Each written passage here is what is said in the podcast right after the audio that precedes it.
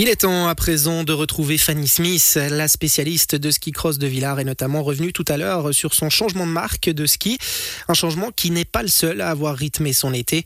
La médaillée de bronze des Jeux Olympiques de Pékin a aussi procédé à des retouches au sein de son staff de coach. On retrouve Fanny Smith. J'ai changé un de mes préparateurs physiques après 10 ans, donc Jean-Sébastien Charles aussi. Ben, ça se passait aussi super bien, mais on rentrait dans une routine et j'avais besoin d'un nouveau souffle, si on peut dire, ou ouais, de nouvelles motivations tout simplement.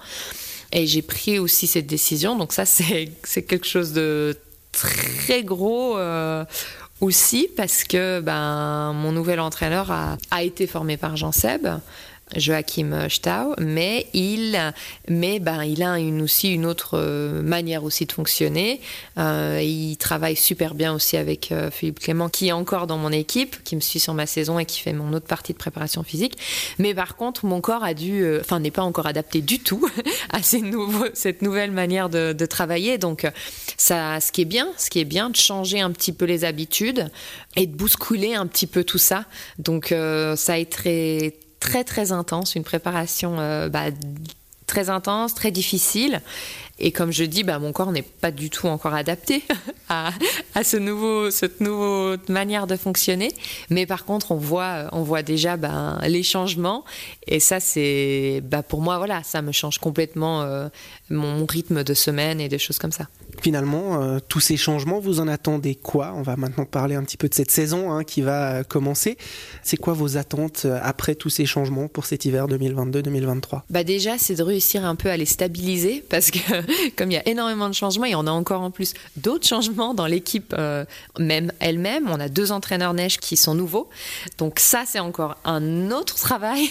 C'est voilà, et avec le peu de jours de ski qu'on a eu, ça va encore prendre du temps de comprendre à comment fonctionner et travailler ensemble.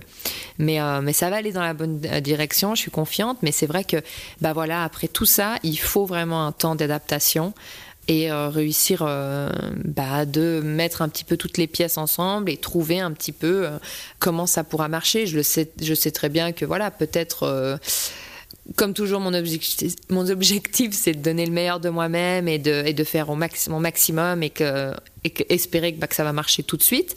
Mais ensuite, on n'est jamais à l'abri de surprises, donc faut aussi accepter euh, bah, les changements qui ont été faits et que peut-être bah, il y a des moments où ça va aller moins bien euh, que d'autres, mais c'est que comme ça qu'on peut euh, améliorer, évoluer et avancer.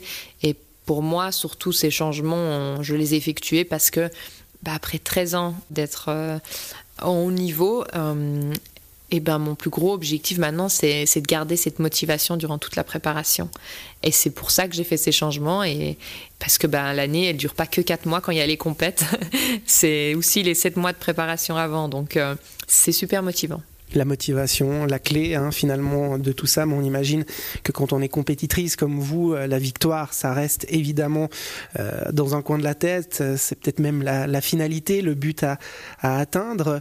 Euh, cette victoire aussi, ben ça c'est un des objectifs hein, de, renouer le plus souvent possible avec la victoire durant cet hiver. Alors oui, ça c'est sûr. Premièrement, bah, c'est de, ouais, ça c'est c'est clairement comme toujours l'objectif que je prends quand je suis au départ d'une course.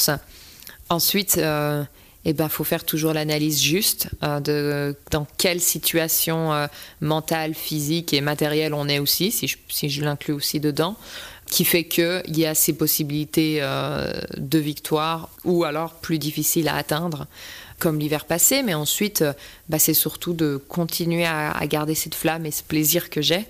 Et ça, je pense, c'est vraiment ce qu'il y a de, plus beau et de plus important parce que même si on a eu la sensation euh, durant la course qu'on a tout donné et qu'on n'est peut-être simplement même pas du tout sur le podium ou qu'on fait une deuxième ou une troisième place mais qu'on gagne pas, et eh ben c'est quand même euh, ça qu'on va chercher, que je vais chercher, c'est de réussir euh, ben, à, atteindre mes propres objectifs et de donner le meilleur de moi-même. Et si le jour-là, ben tout s'est passé comme je le voulais et tout, et, mais que malheureusement, faut aussi des fois accepter qu'au jour J, il y a peut-être d'autres personnes qui sont meilleures. Ben, faut aussi réussir à l'accepter. Mais ensuite, euh, eh ben, quand il y a des jours où il y a des choses où on sait qu'il faut encore euh, aller changer ou améliorer, et qu'on sait qu'en fait on peut faire mieux, et ben c'est là que ça nous donne encore euh, la motivation et le coup de fouet en plus pour aller justement chercher ces différences, changer des choses et être en meilleure forme. Ça, ça veut dire qu'après 13 ans passés au plus haut niveau, on prend de l'expérience, on prend de la bouteille, on gagne aussi en âge. Ça veut dire que maintenant vous avez un rapport peut-être un peu différent avec euh, la victoire. Vous savez ce qu'il faut faire pour y parvenir.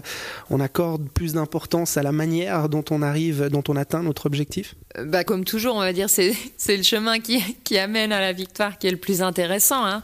Donc oui, après, bah, c'est clair qu'on ne sait jamais euh, qu'est-ce que les autres athlètes font durant leur préparation. cette année encore moins parce que parce que si la Coupe du Monde aura lieu là euh, en début novembre, eh ben pour ma part, j'aurais fait 14 euh, jours de ski cross. Donc euh, voilà, on est très loin de nos 35 jours qu'on fait d'habitude. Mais, mais au final, on est un peu tous dans, le même bateau.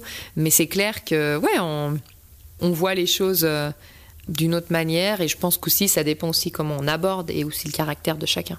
On va terminer euh, par parler euh, de ce qui devrait a priori hein, représenter le point d'orgue de la saison, euh, les championnats du monde en Géorgie, à Bakouriani un site que vous avez découvert hein, récemment.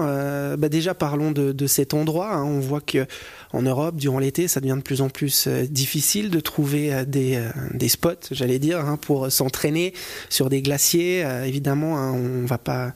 Cette année était particulière. Voilà, cette année était très particulière, mais on voit que les changements environnementaux rendent la tâche toujours plus difficile. Là, la Géorgie, c'est pas forcément un pays auquel on pense tout de suite quand on, se dit, bah, tiens, je vais aller skier.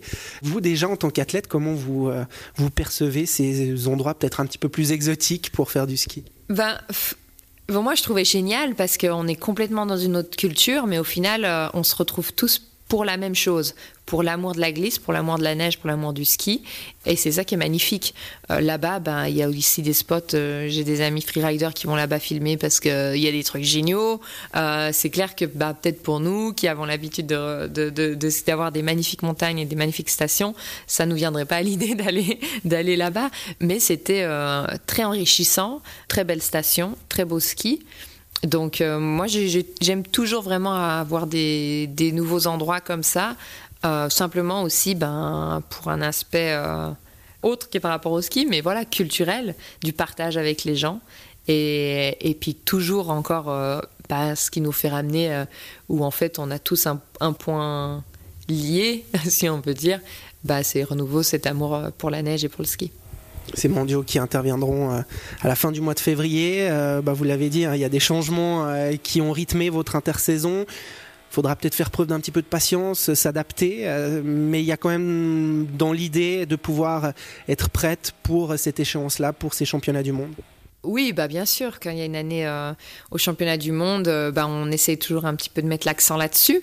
Ensuite, mon but, c'est toujours avoir vraiment ce, ce plaisir que j'ai quand je suis dans cette start gate et de m'amuser sur la piste.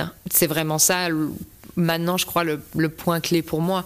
Après toutes ces années, après toutes ces victoires, tous ces podiums, euh, ce qui me fait encore bah, vraiment vibrer, euh, c'est ce plaisir et cette euh, adrénaline que j'ai quand je fais du ski cross.